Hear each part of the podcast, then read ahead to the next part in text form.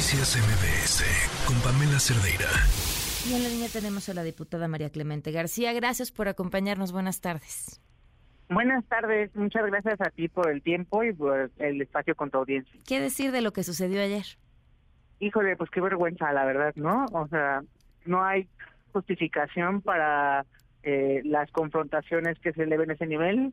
No hay justificación para mi lenguaje ni para el de las demás personas. Creo que se ha hecho viral videos de un acercamiento en el que yo estoy diciendo, pero si amplían la toma, todos estábamos discutiendo, todos estaban diciendo cosas inapropiadas a todos de los dos bandos y qué penoso, yo le decía hace rato a Nacho Lozano en su programa de Radio Chilango que eh, que justamente el diputado Jerico estaba eh, haciendo preguntas muy interesantes al al secretario de Hacienda que estaba compareciendo y todo eso quedó desdibujado de la discusión que era tan importante, ¿no? Que la oposición tanto eh, quería tener críticas sobre la, el, endeudamiento y estos temas y, y, eso no se habló ahora, ahora se habla de una cosa que va focalizada a temas de violencia, violencia de género y quién la perpetuó, puedo ser yo, pueden ser ellas, creo que en realidad actuamos mal todos los bandos y creo que pues sin, sin duda el pueblo de México no merece eso y pues nada, esto es, eso es mi opinión. María Clemente, me sorprende muchísimo tu respuesta, para bien.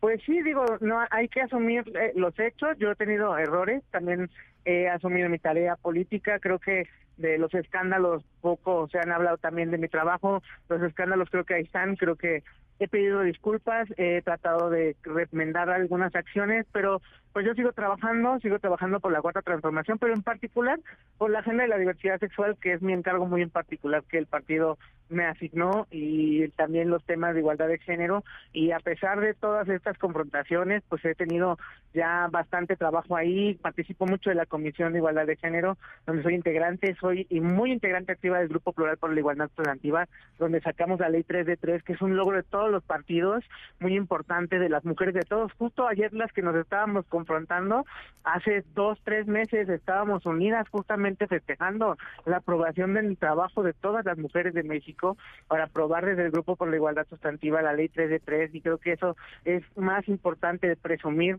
que este tipo de confrontaciones penosas, yo respeto a todas, respeto a Melissa, respeto a la diputada Eli Pérez, tenemos diferencias ideológicas, por supuesto, de proyectos. Yo no votaría por sus propuestas, a lo mejor, pero yo tengo mi trinchera y creo que México merece mucho más que ayer y esperemos que la glosa que siga eh, pasando antes de que aprobemos el presupuesto las comparecencias, pues tengamos mucho más nivel porque tenemos que debatir los datos duros, lo importante para México, que son las cifras que estamos entregando al país, que necesitamos ahorita eh, en los encargos de los tres poderes, de los distintos eh, eh, divisiones que tiene el Estado mexicano y creo que tenemos que trabajar más duro para México. Oye, ¿y has pensado un acercamiento con, el, con las tus compañeras, no de partido, sino con las que fueron los enfrentamientos para tratar justo de calmar los ánimos y esto que nos estás diciendo?